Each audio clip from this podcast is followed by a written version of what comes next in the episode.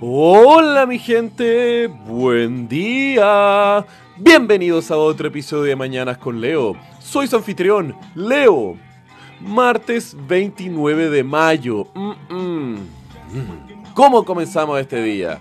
Hace frío, estamos aquí con Ice Cube, así que más frío hace. Pero loco, está corriendo un viento poderoso por la ciudad y el viento puede derribarte, pero también es aquel cual impulsa las velas del barco de tu destino. Así que aprovechemos esta fuerza de la naturaleza a nuestro favor, comencemos nuestro día con toda la energía, loco. Es un martes diferente, es un martes para ser feliz. ¡Feliz! ¡Woo! Loco, hoy les tengo una historia súper divertida. Es la historia del primer humano inmortal.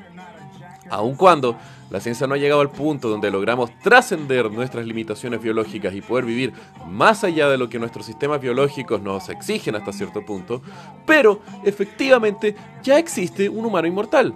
Un humano del cual se extraen y se replican sus células desde 1951.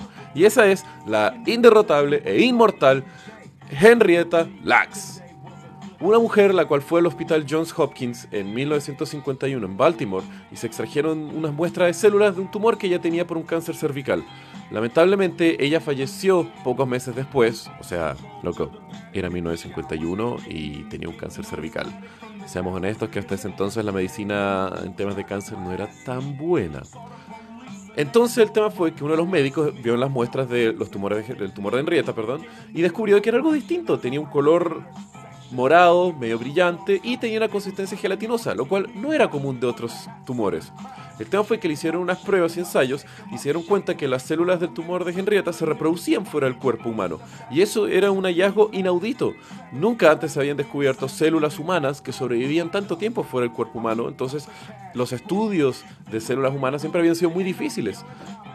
Y gracias al hallazgo del gran tumor de Henrietta Lacks, loco, fue una explosión. Las muestras fueron diseminadas por distintos laboratorios en todo el mundo, los cuales sentaron las bases de estudios desde el descubrimiento de los cromosomas, invenciones de vacuna, mm, cáncer, genética, eh, todo nace de que ahora se tiene una base de células humanas con las cuales se pueden trabajar, se puede hacer la vacuna contra el polio, nació de eso, Salk basó todos sus estudios para las vacunas contra el polio a base de células HeLa, que es como se le dice por el nombre de Henrietta Lacks.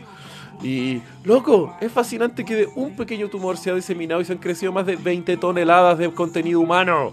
¡Wow! ¡Qué locura! Ah, que tengan un muy buen día, gente. Los quiero. Besos.